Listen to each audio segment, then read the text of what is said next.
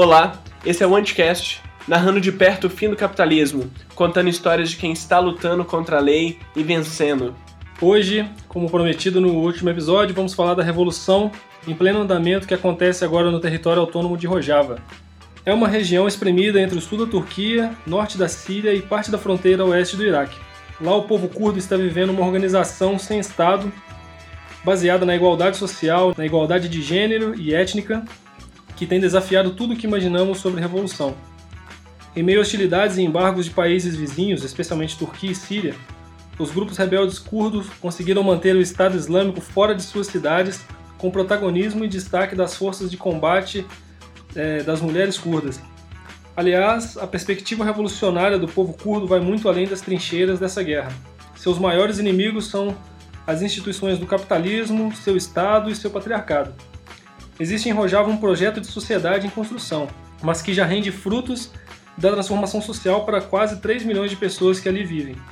Participação total na gestão, tomada de decisões, igualdade de gênero conquistada pelas mulheres que organizam centros de apoio aos sobreviventes é, à violência doméstica. Erradicaram casamentos forçados, poligamia, casamento de mulheres e adolescentes que eram vendidas ainda nessas tradições, além de tornar regra a participação das mulheres em todas as organizações políticas da, da região.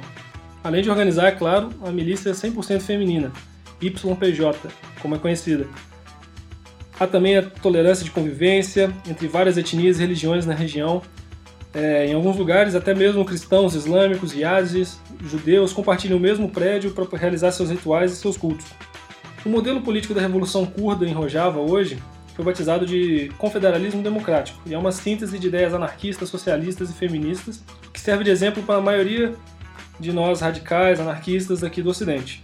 Para ouvir um pouco mais sobre os detalhes de, de, do dia a dia dessa, dessa região autônoma e dessa revolução em andamento, chamamos um convidado, um companheiro que acabou de chegar de Rojava, que pode contar um pouco dos triunfos, das dificuldades, dos desafios de quem está vivendo ali e resistindo. Olá, Mauro. Olá. Tudo bom? Tudo bom. Eu sou o Z, esse é o H. Olá. É... Então, você esteve na. Vimos ali que você fez um debate também, participação na Feira do Livro Anarquista. E queríamos fazer umas perguntas sobre o dia a dia e as coisas que você foi passar lá em Rojava. Primeiramente, queria que você contasse por que, que você foi lá. Você foi numa ajuda humanitária, né? Por que, como foi, como foi entrar lá, como é atravessar essas fronteiras. Faz essa apresentação para gente. Bom, então, uh, eu já tinha trabalhado para algumas organizações de ajuda humanitária, principalmente na área de saúde. Né? Então, uh, com essa experiência, eu já era um pouco mais veterano, então eu até pude escolher em alguns locais onde eu queria. E isso me interessou bastante, porque é uma, uma situação bastante bastante inusitada no sentido de diferente do que acontece no mundo. É uma experiência única, é completamente singular e eu me interessei. Ah, eu sabia que existiam muitas dificuldades de acesso à saúde e, no caso, uma ONG estava precisando de gente que trabalhasse com epidemiologia, com, com um, uma ajuda é, de logística para a parte de saúde, no sentido de levar mais uh, cuidados, principalmente de atenção básica, para esses locais. Eu sabia de antemão já que um dos principais problemas que eles estavam enfrentando era a questão da, da saúde. Aí, obviamente, eu tive todo um apoio é, internacional para poder ir, ir, lá. Né? No caso, a minha entrada foi pelo, pelo Iraque. A gente sabe que o, o, os curdos eles estão espalhados por pelo menos quatro países. A maior parte dos curdos é, está na Turquia. Uh, mas tem curdos também no Iraque, no Irã e na Síria. Os curdos eles formam hoje o principal povo sem nação do planeta. As estimativas mais uh, conservadoras falam em 32 milhões de curdos, algumas chegam a mais de 40. Então é um povo muito grande e sem nenhum tipo de representação.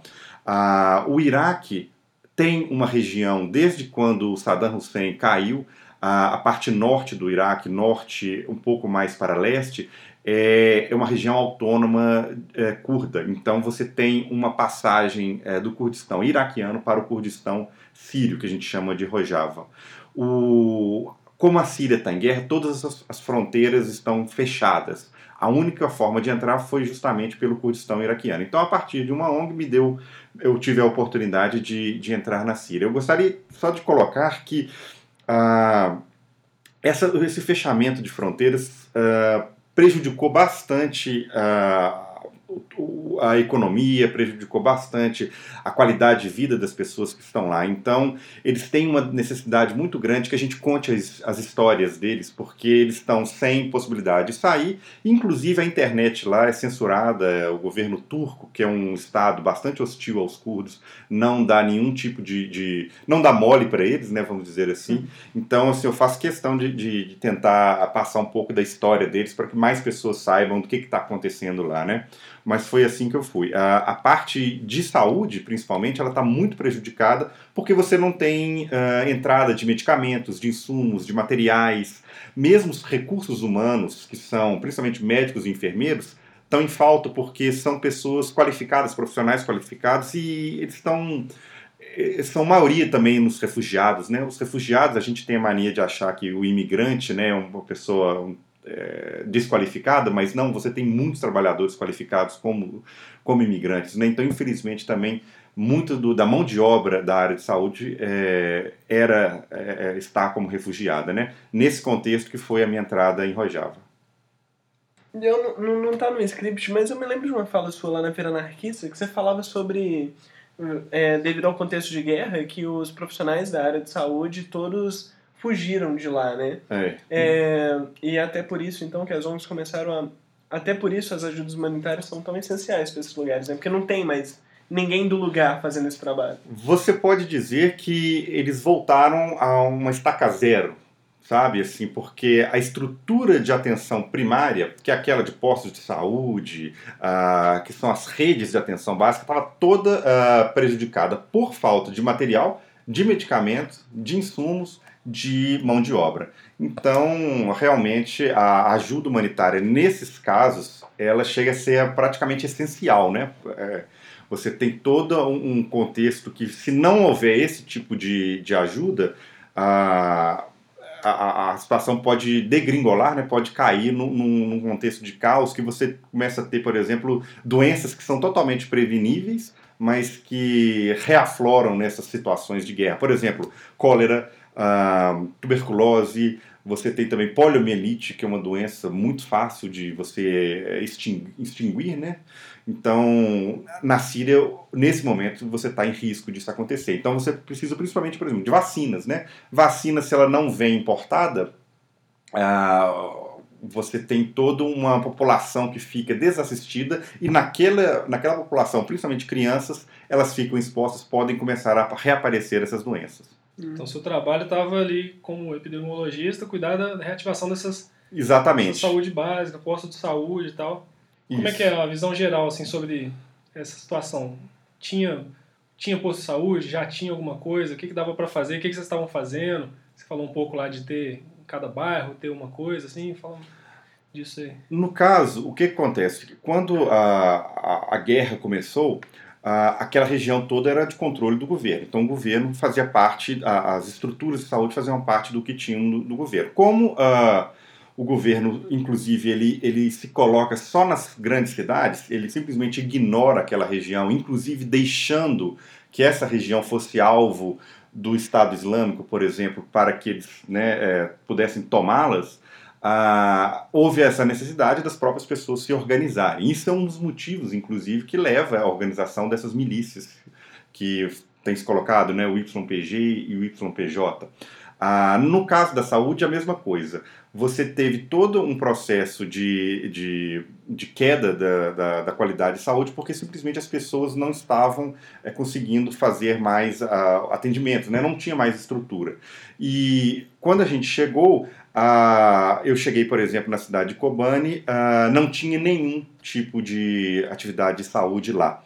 Ah, o único hospital da cidade tinha sido bombardeado e ele foi reconstruído com a ajuda de, de doadores, né, doadores da, da, de, de ONGs, né, e essa estrutura permitiu a criação de um novo hospital.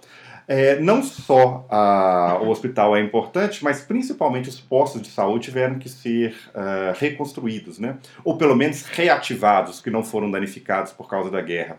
Então, quando cheguei, a gente já estava com cinco mais ou menos uh, funcionando, né? ou pelo menos no processo inicial. Uh, foram se construindo mais, chegamos a 12 e a ideia depois era chegar pelo menos 15 na região de Kobani. Então a ideia era justamente essa, ajudar o pessoal a refazer toda a, a área de atenção básica. Essa era a principal uh, atividade. Outra atividade que era importante era justamente fazer esse monitoramento de quais são as doenças que estão acontecendo. Está tendo cólera? Está tendo tuberculose? Está tendo... Qual é o nível de vacinação? É, quais são os principais pontos que a gente tem que focar para dar uma cobertura mínima de saúde, né? Ah, só lembrando aqui que na situação lá, ah, na situação lá que é crítica, a saúde ainda é um dos principais pontos que a qualidade de vida está pior. Em várias outras coisas já nota-se uma melhora muito grande. Por exemplo, escolas, já você tem uma estrutura de, de, de escolas de instrução, de educação boa. Você tem inclusive criação de universidades, as cooperativas voltaram a funcionar, cooperativas de produção, mas a área de saúde, que é muito dependente de ajuda externa, ajuda externa não só do ponto de vista assim, de ajuda humanitária, mas de comércio, de intercâmbio, de intercâmbio não está, não está funcionando. Então, esse é um ponto que merece muita atenção, e aí vem a, a possibilidade de ajudar. Na nossa conversa aqui anterior ao início das gravações, a gente estava conversando sobre a organização horizontal lá de Rojava. E você estava dividindo com a gente como que, como que isso afetava o seu trabalho na posição de técnico de saúde. Você poderia retomar isso para a gente? Sim, uh, uma das dos pilares da, da, da dessa sociedade que está sendo tentada, né? Eu, eu, falo que Rojava é um laboratório de experiências, as coisas não estão totalmente fechadas, mas um dos pilares é a democracia direta.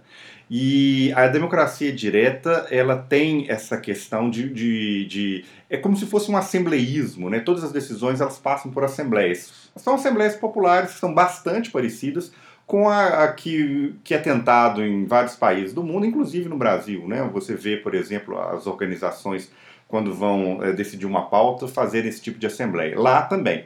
Uh, você vê isso, por exemplo, na questão jurídica, na questão assim, de justiça, você vê isso na questão de educação. Na parte de saúde, eu vi isso na prática. Então, o que acontecia? Uh, um dos meus trabalhos, como eu estava comentando na, na, questão anterior, era de reativar os, os postos de saúde. Então, o meu conhecimento técnico me permitia dar um palpite, um palpite é, baseado nos dados que a gente estava coletando, de que nós precisaríamos tipo, construir mais três postos de saúde, por exemplo. A localização desses postos de saúde tinha que ser decidida, mas eu não decidia isso com um ministro da saúde, uma pessoa, um representante do Estado. Isso era decidido por um, um, um conselho. No caso, eles chamavam de conselho médico, né? apesar de que o médico é o que tinha menos lá, a maioria do pessoal era enfermeiro e técnico de saúde, e eles decidiam. Inclusive, às vezes, o meu, o meu, o meu aconselhamento não era é, o que era aceito, né? Por exemplo, às vezes eu falava, olha, é, esse posto de saúde está com 20 consultas por dia. Esse é um número baixo, está subaproveitado. A gente pode mudar esse posto de saúde para uma região um pouco mais afastada, que nós vamos pegar mais pessoas que estão andando até mais para chegar nesse posto de saúde. Mas o que acontece? Às vezes uh, o Conselho de Saúde não queria tirar um posto de uma situação de, de um local onde já existia esse atendimento. Então o Conselho decidia, não, vamos criar um outro outro posto de saúde. Né? Então, às vezes, a, a, a, minha, inter, a minha intervenção técnica ela era uma coisa que era contrária ao que a Assembleia decidia, mas fazia parte justamente desse modelo de democracia. E isso dava para ser trabalhado sem nenhum problema. O que eu achei bastante interessante foi a primeira vez na vida que eu não negociei esse tipo de, de, de decisão com pessoas do nível de Ministério da Saúde, era com assembleias locais. Com a participação da enfermeira, do, do ajudante, de todo mundo que está ali opinando igual. Sim, exatamente. Inclusive, em Rojava é isso, né? O, o enfermeiro decide questões de saúde pública, um, um, uma pessoa que está trabalhando, por exemplo, como policial, né, que faz a ronda, ele tem acesso ao sistema de justiça. Uma pessoa que está na cooperativa, ele decide coisas muito mais é, é, amplas, né? Você tem um, um, dos processos que eles chamam de federalização, né? Que são a, as formas de decisão de organização são federativas, né? Isso eles puxaram muito do anarquismo, né? Então é uma situação em que a saúde também é federalizada. Isso é muito legal. Então, balanço aqui até então, para entender o que está falando, se encapitou. Então, dá para dizer que ali, o norte da, da Síria inteiro ali, que agora é Rojava, né, com os três principais cantões ali, Kobani, Sirize e... São três cantões, Afrin, Kobani e Sirize ou Girize, dependendo do jeito de falar. Todos eles ali estavam sob controle do, do, do Estado sírio, que agora perdeu com essa guerra que dividiu ali tudo. Então, perdeu um pouco de, de perdeu um pouco da infraestrutura ali que o Estado mantinha, mas agora o pessoal está retomando isso e construindo do zero com autonomia, né? com a decisão tomada por todo mundo, com a participação de todo mundo.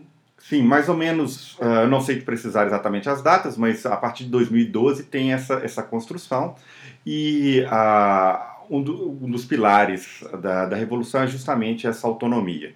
É, vale, vale colocar que o acordo que eles fizeram era de não enfrentar o Estado sírio no sentido da totalidade, não tentar derrubar, por exemplo, o governo, foi é, fazer uma área autônoma, uma zona autônoma, onde eles têm essa influência, essa influência assim, é, as próprias pessoas vão decidir por si só. Né?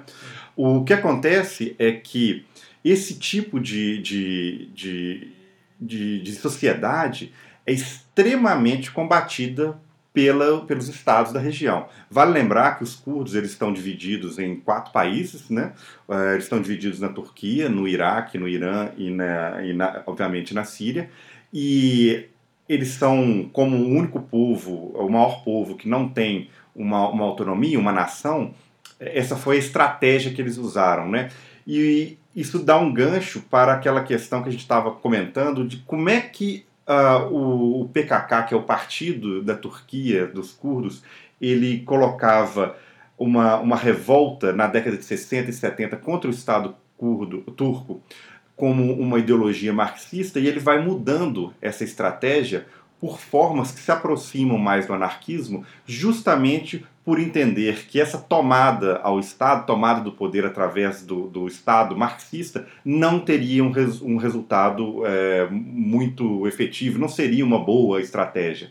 Eles passam a tomar é, essa mudança, essa mudança de atitude vai sendo elaborada desde a década de 90, década 2000 e toma o corpo mesmo a partir de 2012 com a, esse vácuo de poder que foi criado na guerra da Síria. Uh, por exemplo, dou um exemplo que eu acho muito importante: os curdos sempre foram considerados cidadãos de segunda classe dentro da Síria, porque a Síria é um país árabe. Oficialmente, a Síria é árabe. Então, eles não poderiam, por exemplo, eh, estudar na própria língua. Falar curdo era proibido.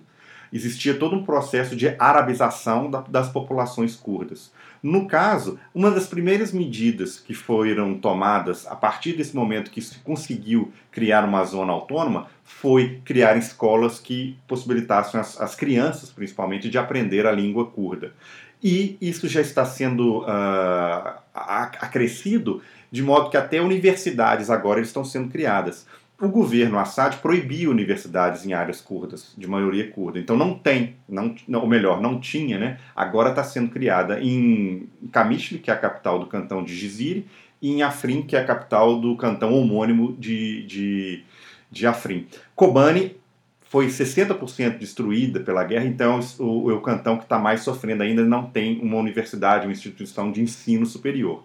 Mas você vê rapidamente esse tipo de atitude no sentido de construir um, um país, uma nação. Aí nação não estou usando o sentido do Estado, né? Mas é uma nação é no sentido de uma comunidade.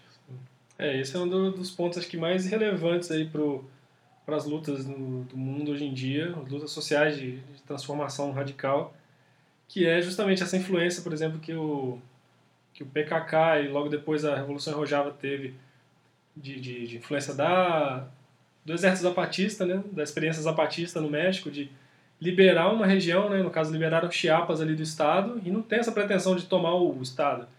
É uma, um diferencial aí dessa virada de século, desse início do século XXI, por isso que a gente tem que aprender tanto com isso. que já são movimentos, pessoas ali, nações que estão com essa noção de que tomar, chegar às instituições de poder para impor ela de cima para baixo, historicamente nunca trouxe nenhum efeito positivo, e mesmo quando traz positivo, ah, igualdade, ah, igualdade econômica, é ao custo da dizimação da, né, ao custo da, da aniquilação da oposição, do questionamento no estado policial, repressão a, a homossexuais, transexuais, anarquistas e todos todo mundo que não adequa ali com a, com a norma, assim como foi Cuba, ainda é China, ou é foi na União Soviética. É uma experiência muito rica e que ela merece ser contada, principalmente porque a sensação que a gente tem é que é uma revolução completamente ignorada. a gente estava comentando que essa, essa transição ideológica do PKK para formas mais autonomistas que caem dentro do espectro do socialismo libertário, né, que inclusive o anarquismo está aí também, é, ela vai sendo gestada durante um tempo e para mim é impressionante como é que, a, principalmente a esquerda partidária, completamente ignora esse, essas situações que acontecem lá. Uma das, uma das, talvez uma das críticas que você pode fazer à Revolução ah, é que é, ela é um laboratório, então existem vários experimentos ali. É difícil falar que aquilo ali está dentro de, um, de uma forma única, ou que já tem alguma, algum outro tipo de, de comparação com a história. Igual você mesmo colocou, é muito próximo dos zapatistas, né? Eu vejo muitas uh, similaridades com a Guerra Civil Espanhola, o que estava sendo tentado na Guerra Civil Espanhola. Uh, mas para mim um caráter importante dela é que ela faz parte do espectro do socialismo. E o que eu acho às vezes mais interessante é que quando você vai discutir, ou pelo menos vai conversar sobre isso, com a esquerda partidária, eles, eles ignoram, eles nem sabem o que está acontecendo, ou às vezes, em alguns momentos, até acham que aquilo é contra-revolucionário, que aquilo é um, um, uma tentativa de tirar do poder um, ditador, um, eles não, obviamente não vão falar ditador, né, mas um político, no caso de Assad, que fazia parte de um bloco chamado de anti-imperialista, né, porque ele, ele, ele, ele era aliado da Rússia, obviamente Putin fazia parte da ele é, é entendido como se fosse um herdeiro do, do, da União Soviética. Então, muito das pessoas da esquerda brasileira, você vai comentar que eles, não, eles vão achar que a guerra da Síria é uma tentativa de tirar um socialista do poder. É, o pessoal tá, ainda está preso a esse maniqueísmo atrasado da Guerra Fria, né? É como se fosse o único espectro através do qual você consegue analisar essa, essa revolução. Né? É, é até uma certa preguiça de analisar a, a guerra fora da, do contexto da Guerra Fria, né? E você tem a os stalinistas, principalmente, apoiando um governo que é um governo que de socialista não tem nada, o governo Assad. Você tem algumas outras parcelas da esquerda, por exemplo, os trotskistas flertando pelo menos com os rebeldes sírios, né, que também não tem nenhum aspecto socialista ali ou de transformação social naquela região na, na, é, constituído e completamente ignorando o único grupo envolvido na guerra da Síria que tem sim um caráter socialista, que tem um, um histórico, uma, uma teoria e uma prática que fazem parte do espectro socialista. Então, temos que contar mais a história da, da, daquele povo. Né? É uma história muito uh, rica, muito interessante do ponto de vista sociológico, para simplesmente ser ignorada é, pelos inimigos, mas também por aqueles que deveriam ser os aliados mais naturais daquela, da, da, dessa, dessa estratégia, né, dessa, desse laboratório que é hoje Rojava. Inclusive, só colocando uma coisa que eu acho mais importante, eles tiraram, eles estão com essa ideia de tirar o nome Rojava, não colocar o nome Rojava dentro do território, porque Rojava é um nome étnico, então é um nome apenas curdo. Mas o sucesso da Revolução é, fez com que outras áreas não só de maioria curda, que são aqueles três cantões, fossem integradas. Então você tem árabes também participando, você tem armênios, você tem cristãos. Então uh, eles estão preferindo usar o nome norte da Síria, né? A região do norte da Síria, ou Federação do Norte da Síria, justamente para essa ampliação é, étnica da, da, do contexto revolucionário. É, uma, vez, uma vez que você tem essa zona de autonomia, da onde vem os recursos financeiros para a construção de novos postos de saúde, para o estabelecimento dessas coisas mesmo? A, No caso uh, da economia, o que eu percebi naquela região é que é uma economia mista. Então é difícil você classificar, mas ela seria próxima ao que seria o prudonismo, aquele mutualismo prudon, porque a propriedade é privada, o comércio é privado, não tem uma, uma coletivização forçada da, da, desse tipo de propriedade. Não. O que você tem é muito a, a, coletiviza, cole, perdão, a coletivização em cooperativas, tanto de produção industrial e de produção uh, agrária, né? Então você tem fazendas. Uh, você não tem muito comércio no sentido de produção de artigos que são mais industrializados. Você tem que lembrar que aquela região é uma região pobre, porque ela era marginalizada até pelo governo da Síria. Então é uma região que não era para ser desenvolvida porque ela era curda, ela não era árabe. É, havia então, vários embargos, né? Mesmo sendo a Rojava, a norte da Síria era a região que mais produzia trigo, por exemplo, e era impedido de ter como moer trigo. Era, tinha várias coisas que eram produzidas ali que eram impedidas pelo governo de ser processadas ali, né? para eles não terem acesso ao produto final. Então ficava como um grande celeiro ali da, da Síria, o pessoal ali sem escola, sem alfabetização, sem ter como processar e sem ter autonomia, né? Isso é muito interessante porque era uma região com recursos naturais, mas pobre. Então é uma situação que é até um pouco questionável. E você tinha petróleo, você tinha um celeiro, como o Zé comentou, você tinha uma produção de cereais grandes, mas tudo era uh, forçado a, a, não ser uh, comercializado, ou pelo menos ser processado ali. Então, uh, eu acho que vale a pena a gente eh, comentar isso. O que está acontecendo agora é só o início, é o início desse laboratório. Então, você tem, por exemplo, nas escolas, não está tendo grandes mudanças curriculares. Qual é a principal mudança? A língua curda está sendo ensinada. Essa uhum. democratização da, da, das línguas, né? Você, o respeito às minorias. A, a questão, por exemplo, simplesmente da, da, da formação de cooperativas é uma revolução. Existem algumas ideias para ser colocadas para frente, mas uh, nesse momento, é, simplesmente você atingir esse mínimo aí já é uma coisa que já conta com muito apoio popular. Uh, você pode uh, ter algumas coisas que não estão bem definidas. Por exemplo, pagamento de salários, né, como isso é feito. Eu não sei te falar em outras áreas. Na área de saúde, que foi a que eu vi, existia a discussão se isso seria feito individual ou se o pagamento seria coletivizado, no sentido de todo mundo ganhar igual, o pagamento ia ser feito com uma caixinha e depois ia ser dividido. Essas discussões estão todas abertas, não há um critério fechado. Inclusive está sendo discutido em Assembleia Popular. Você tem nas Assembleias Populares a discussão também, por exemplo, se uh, legaliza drogas. A gente sabe, por exemplo, eu vi o álcool foi legalizado. Quando eu falo álcool, principalmente a cerveja, né, foi legalizado, que é um tabu no Oriente Médio mas existia uh, também a questão da a discussão sobre a legalização da maconha. Eu não me surpreender, surpreenderia se, por exemplo, a maconha fosse proibida em Assembleia Popular. Pode acontecer. Se o pessoal decidir que, que, que, seja assim, né, vai, a Assembleia pode tomar esse tipo de decisão. Não tinha caso fechado lá, lá não. Uma, uma questão que eu achei bastante interessante era o sistema de punição, né, o sistema jurídico. Ah, para mim era muito claro que era muito baseado no que a gente chamaria aqui uma, um, um arredondamento desses juizados de pequenas causas. Era muito comum, por exemplo, que uma pessoa que cometesse um, um, delito ou alguma coisa menor, ele passasse a noite na cadeia. Seria, por exemplo, eles têm uma polícia, né? Uma polícia é, um, é uma organização, como a gente já comentou, formada pelos próprios, pelas próprias comunidades. A pessoa era era convidada a passar a noite na delegacia e depois ia ser discutido o que, ia fazer com ela. Dif... Fica de castigo ali para refletir. Fica um pouco, exatamente, fica um pouco de castigo. Dificilmente aquele tipo de, de crime ia ser levado a algumas instâncias mais federativas, mais federadas, fora do cantão. Você tinha a, as reuniões ali que, que decidiam que, que isso ia ser feito, né?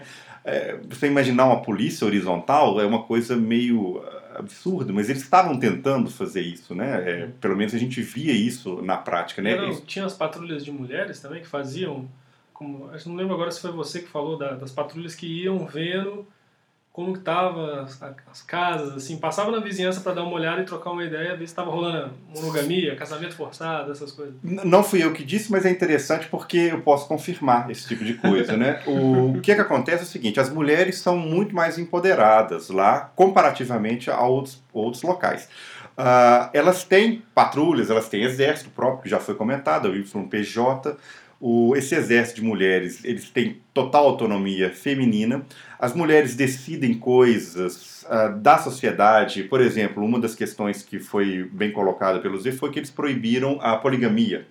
Então foi uma questão que foi fechada, não é permitido esse tipo de comportamento lá, que é comum nos países árabes. O que eu acho mais interessante, eu não poderia falar demais assim a respeito do feminismo, até porque eu sou homem, né? Mas era o tanto que isso é colocado como uma política de Estado. E eu falo política de Estado não no sentido de governo, é política social. Esse empoderamento das mulheres é incentivado, é incentivado inclusive pelos homens. Por exemplo, uh, comentários comuns no dia a dia eram feitos no sentido: ah, o Brasil tem 3% só de mulheres no, no parlamento, aqui é 40% né, no sentido de, da, das câmaras de vereadores, né, que seria o equivalente ao que tem lá, eles não têm parlamento, obviamente, mas é, quando vai se fazer algum tipo de assembleia, é exigido que tenha um número, é, uma proporção de mulheres, se não me engano esse número é 40%. E às vezes, por exemplo, uma pessoa perguntava, principalmente depois que sabia que eu era brasileiro, perguntava alguma coisa do tipo: é verdade que o Brasil é um país ruim para nascer mulher? E a gente ficava pensando, né, ruminando esse tipo de pensamento. Por que, que essa pessoa está perguntando para mim assim? É, obviamente a informação chegou para ele por algum motivo, ou ele pesquisou, mas eu jamais ia imaginar a pessoa comentar alguma coisa do Brasil e fosse exatamente esse ponto, né? Então é, é, é aqueles três pilares que foram colocados, uh, que é a democracia direta, uma emancipação da mulher e você tem também um aspecto bastante ecológico, né, que vem daquela tradição do Murray Bushkin, que é, um, é o ecologismo, o comunalismo, eles estão representados lá na prática. Você vê isso acontecendo, né? Estão em estados, estágios iniciais, mas você vê isso, uh, assim, eu, eu fui lá e boto fé. Boto fé não no sentido de que eu acredito, no sentido que eu atestei, eu comprovei que isso aconteceu lá. Dá para ir para a última? Dá, mas desculpa, uma coisa não ficou clara para mim ainda. É, a respeito dos pagamentos para a de saúde, com, com a sua fala, isso. Tem dinheiro, né? Tem é. dinheiro circulando, dinheiro, papel moeda. E da onde está vindo esse dinheiro? Existe uma espécie de cobrança de impostos dessa população curda, gerenciada autonomamente por eles mesmos? O dinheiro, ele é o dinheiro sírio. Então eles não têm nenhum tipo de uh, dinheiro próprio deles, não é aquela questão que eu comentei que eu, que eu, que eu reforço aqui. Eles não têm a necessidade, pelo menos no, na, no futuro imediato, de romper com o Estado sírio. Uhum. Então, a, o dinheiro é o dinheiro sírio, que é, no caso é o dinar. Uh, esse dinheiro circula, ele tem uma circulação das áreas, das outras áreas da Síria, o que acontece é que o comércio está muito reduzido. Então, por exemplo, você pode inclusive passar um caminhão de mercadorias por uma área do Estado Islâmico. O capitalismo ele continua. O que vai acontecer é que eles vão cobrar uma taxa. Né? Às vezes, que a mercadoria é de interesse deles, eles podem confiscar parte ou total a, da mercadoria, a, mas não tem esse rompimento com a estrutura monetária, não a, a, o foco ali é, é, é, essa autonomia. Então, o sistema ainda é o sistema sírio. Pode ser que mude? Pode. Uhum. Não, né, não, mas assim, é igual eu comentei, é um laboratório. Por enquanto, a economia está toda integrada também à, à economia síria. Existem algumas áreas que são diretamente é, feitas ou pagas pelo Estado sírio ainda. Por exemplo, confecção de documentos oficiais, né, que são administração pública, passaporte, isso é feito pelo governo sírio, certo? Você, quando você entra em Rojava, você tem uma permissão da guerrilha, né, uma milícia, uma guerrilha, você tem um documento que não tem validade internacional, tem a validade dentro daquele território, que é um pouco daquilo que eu comentei com vocês, que é uma das coisas mais interessantes é como é que lá é seguro. Porque se você é aceito por aquela comunidade, você não tem, você não teria motivo para ter temer, porque a comunidade ela é toda estruturada como se fosse uma, uma tribo, né? Eu não chamaria de tribo porque tribo dá a ideia de um primitivismo, que não é um caso, eles estão totalmente integrados no, na, no mundo, né? No mundo uh, industrializado, contemporâneo. contemporâneo. Mas a partir daquele momento que você tem uma aceitação daquela sociedade, você não tem risco. Então você não tem assaltos, você não tem a preocupação de sua casa ser invadida. Obviamente, eu não vou botar a mão no fogo, no outro episódio pode acontecer, mas o risco lá é muito pequeno. O risco que eu via é, maior era de ocorrência do que a gente chama de infiltração. A infiltração é quando tem um atentado ou um, uma explosão de um dispositivo para provocar a guerra ou para é, deturpar alguma área ali, no sentido dentro do contexto da guerra mesmo, né? Então você tem uma sociedade toda estruturada em comunidades, mas dentro de um contexto ainda da Síria, econômico dentro da Síria. Né? Você tem toda um, uma, uma estrutura social diferente, mas a estrutura econômica está presa dentro da Síria e com alguns vizinhos, principalmente com o Iraque. Eu não acho que eles vão mudar isso porque, ah, nesse momento, o contexto da guerra não permite. Então, ah, como eu estava comentando aqui com vocês, vinda de medicamentos já é tão difícil. Então, essa parte da estrutura econômica, eu acho que eles não vão ter nenhum tipo de mudança grande, não. O que eu comentei com vocês, assim, as mudanças que são aos olhos vistos, que são bastante interessantes, é a mudança na educação, a mudança uh, na, na capacidade do povo de é, tomar conta da própria cidade. Então, eles mesmos estão fazendo, por exemplo, o calçamento das ruas, Uh, eles se organizam e fazem as cooperativas no sentido de produção, o que, que vai produzir. Você tem também uma, uma decisão assim de, de parques, essa área aqui vai ser parque, tudo isso decidido por pessoas comuns. Isso é muito revolucionário, né? Mas nessa questão econômica ainda está preso no contexto da economia síria. Os serviços do Estado, né, os, do Estado sírio, eles estão reduzidos ao essencial. E eles estão de acordo com a, a política do YPJ, do YPG, principalmente do, do partido que, que gerencia ali. Então, o que acontece? Você tem um contexto em que era uma região pobre, produzia principalmente é, matérias agrícolas e um pouco de pretório, pre, petróleo.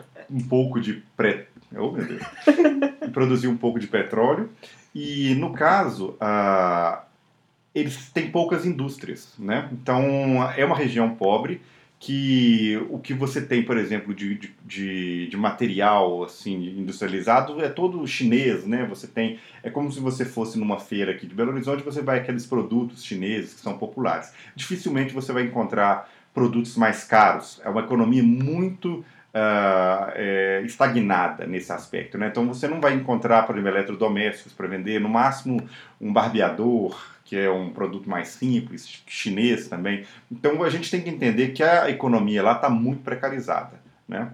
A fonte de recursos deles são principalmente produtos, matérias-primas.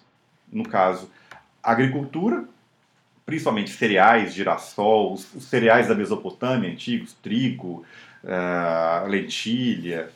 É, você tem também a criação de animais, no caso aí são as cabras, ovelhas, galinhas, né? Você tem esses animais muito comum lá.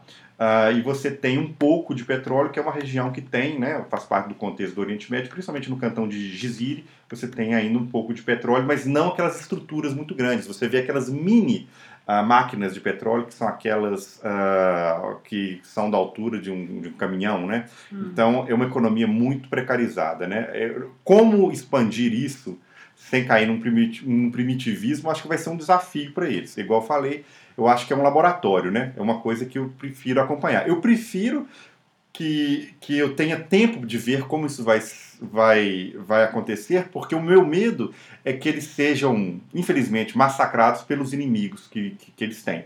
Os inimigos são os estados nacionais dos países vizinhos, os inimigos políticos e os inimigos. Uh, assim, os detratores, digamos assim, né? Tem muitas pessoas interessadas que aquela revolução não vingue, não, não, não, ela não se propague, principalmente, né?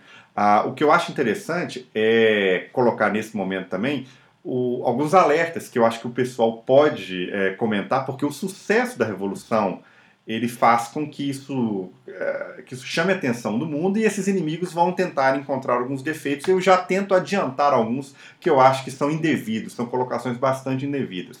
Primeiro, eles vão falar que a revolução é a revolução curta, no sentido de que eles estão tirando áreas de árabes. Isso é uma enganação. Eu acho que se algum dia alguém colocar isso, é, é, é, uma tentativa de acirramento das tensões éticas. Você tem uma situação lá que é justamente o contrário, uma tentativa de colocar as questões éticas do Oriente Médio, que são tão fortes, num modelo que dá para todo mundo ficar. Então, a, tudo que eu vi era o contrário é, desse tipo de, de, crítica que existe briga lá entre árabes e curdos. A ideia era justamente o contrário, né, de fazer uma integração social, uma integração entre raças. Igual a gente comentou, a questão feminina é muito é, colocada em evidência, a questão da integração racial também é uma questão que, que é, faz parte do, do, do, do, pensamento coletivo de como integrar melhor as diversas etnias né, daquele povo. Ah, a complexidade da, da situação é muito grande, dá pra gente ficar aqui horas fazendo isso. Acho que merece até ter dois, dois episódios, tá aí a dica pro editor. Mas é. E é, pra gente é difícil né, imaginar esse nível de tomada de decisão que tem a ver com a vida e com a saúde, com a educação, coisas básicas da vida que a gente. A gente tem pequenos experimentos, ó. Depois de 2013 nós tivemos levantes e, e oportunidades assim de vivenciar decisões em assembleias gigantescas usar e chegar até o limite também dessa, da, democracia direta e ver as, as dificuldades que é esse tipo de, de tomada de decisão quando ganha uma grande escala. Mas assim, a gente tem que ter essa noção de que o que a gente teve ali foi um gosto bem pouco, assim, né? Você tem uma assembleia popular, você vai decidir quando vai ser um ato, se vai rolar uma ocupação, se vai rolar alguma coisa, mas no final das contas você volta para sua casa, você sabe onde você vai morar, você sabe, se você ficar doente, você vai no posto de saúde que o Estado está tá, tá cuidando. Você vai para a escola ou para a faculdade ou para o trabalho que estão ali em pé. As decisões que você tira ali numa, numa Assembleia Popular horizontal, igual teve em BH, em Porto Alegre, em São Paulo, em várias cidades, não estão nesse nível assim. Né? Então a gente tem que ver que a coisa para chegar nesse chegar na situação assim a gente vai ter uma, um longo caminho por, por percorrer e em Rojava o povo curdo né como um todo ali com quase 30 anos, né, mais de 30 anos, né, o PKK foi fundado em 78, então ele quase 40 anos de história de, de luta, é, de organização né, e luta, pensando, a organização das mulheres começou também nos anos 80 ali, com, com, as, com, imigrantes ali na Alemanha, organizando organizando entre mulheres para combater o patriarcado e resistir ali, é, imigrantes curdas na Alemanha que depois voltaram para para Síria e Turquia. E a, a, semelhança que tem com a Guerra Civil Espanhola, que muita gente acha que é, que é um erro, inclusive, falar que é uma repetição, porque obviamente não é, cada um tem sua particularidade, mas os paralelos e as lições são as mesmas, né? E a gente, inclusive, tem o mesmo medo de que tem o mesmo fim trágico, que é o mundo inteiro assistir em silêncio e não apoiar uma revolução que está ali no meio de estados inimigos e de, de extrema-direita assassina, como no caso da Revolução Espanhola, lutando contra uma ditadura sendo instaurada ali por Franco na década de 30 e agora rojava entre várias fronteiras de estados constituídos e de um Estado Islâmico, que é de extrema direita e um Estado terrorista em, em essência. Então a gente vê que, que a organização prévia, tanto na Revolução Espanhola quanto na, na Revolução de Rojava, foi muito importante. Né? O pessoal está ali décadas antes, preparando, debatendo, é, fazendo, né, é, é construindo sua organização autônoma, inclusive entrando em combate né, aberto com, com o Estado. Pegando um pouco da história antiga, você tem os problemas do Oriente Médio, é uma região considerada muito problemática.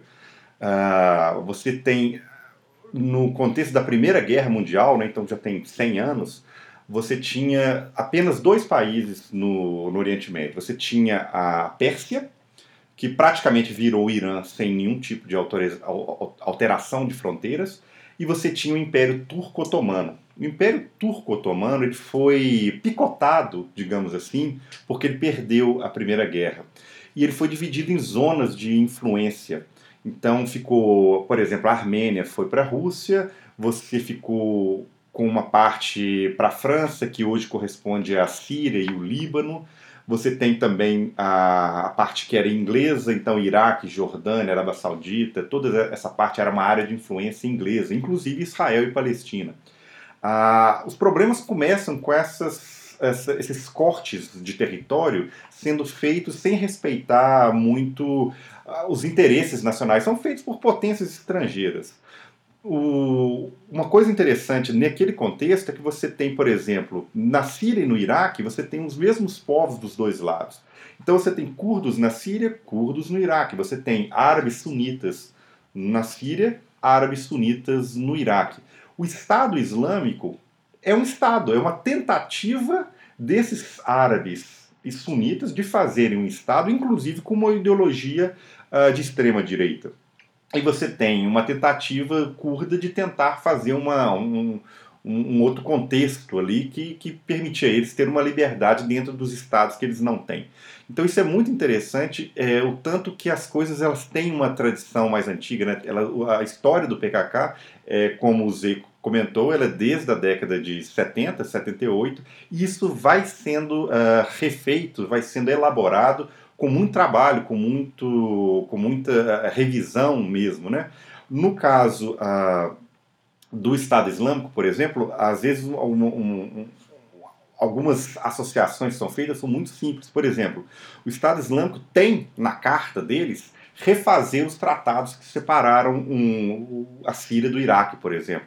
E isso você pode você comentar que isso é justamente anti-imperialista, no sentido de que o que está por trás de uma ideologia de direita é justamente um anti-imperialismo no sentido de eles reconhecem que aquelas fronteiras não são as fronteiras que eles queriam. Mas você tem justamente as potências colocando é, uma guerra contra o Estado Islâmico e às vezes você tem uma análise que fala que o Estado Islâmico é um grupo imperialista que está, a, a, que está sendo simplesmente colocado como um, um, a serviço de um imperialismo o que é uma análise muito errada. Então a gente tem que prestar muito mais atenção nas coisas que estão acontecendo. E eu, quanto mais tempo eu passo, mais eu sei que eu tenho que aprender mais do que está acontecendo lá. E por isso que a gente tem que divulgar, porque as, umas análises são feitas de uma forma muito, muito simples, né?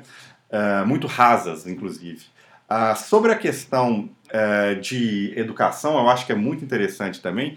Uma das questões que foi principal na Revolução era o direito de falar a língua curda. Então eu acho que é muito interessante, é que é onde o povo mais oprimido ele é mais silenciado, ali que acontece essas, justamente essas, esses, essas, essas chamas, né, essas faíscas de revolução. É, é, o que me chamou mais atenção naquele povo é o brilho nos olhos, é uma, uma sensação de esperança, é uma, uma vontade de lutar, é um exército popular sendo formado é, com um apoio popular assim imenso. É, em todas as cidades que você visita, pelo menos as que eu passei até chegar em Kobani, então eu passei muito, é, cruzei muitas estradas, você vê enfeites, você vê banners, você vê bandeiras, você vê os próprios enterros dos mártires, como é que é, é existe um apoio popular muito grande a esse tipo de, de revolução e a, a, a gente, quando a gente vê aquilo, a gente fica contagiado com essa com essa, essa força daquele povo. Né? É, é uma coisa que é, não só falando a gente precisa, uh, falando só não dá, a gente tem que ver as fotos, a gente tem que ver os vídeos, a gente tem que ver, ouvir a música deles. É uma, uma, uma situação que a gente se empolga, a gente vê que dá para mudar o mundo, dá para fazer uma coisa uh, melhor, que isso não é utopia, que isso acontece na prática. Essa é uma das, das, das principais lições que eu queria também passar, essa ideia de que a utopia é mais perto do que a gente imagina. Muito bom, muito obrigado. Acho que já dá para dormir com esse barulho aí. Dá vontade de arrumar as malas e ir para lá. E mas acho que assim como os zapatistas falarem também, falaram, né? Também a melhor forma de solidariedade aqui com uma revolução é começar a sua própria, então acho que está na hora da gente começar a gestar e desenvolver aqui o que, que a gente quer fazer aqui para entrar em solidariedade com outros povos aí resistindo a essa tragédia que é o capitalismo e o Estado na nossa sociedade. Totalmente. Algo mais? Por hora agradecer. Obrigado, Mauro. Obrigado pelo tempo aí disponibilizado pra gente, pra esse bate-papo. E sorte na luta. Eu que agradeço e eu fico feliz também de imaginar que eu divulgando essas ideias, as pessoas de lá também devem ficar bastante felizes. Agradeço. Entendeu? Toca a música de protesto aí.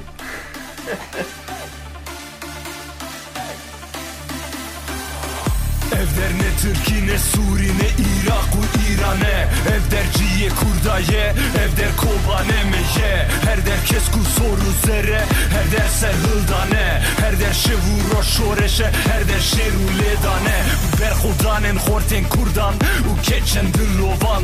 Emme volattiysa bıkın, ciye gulu gulistan.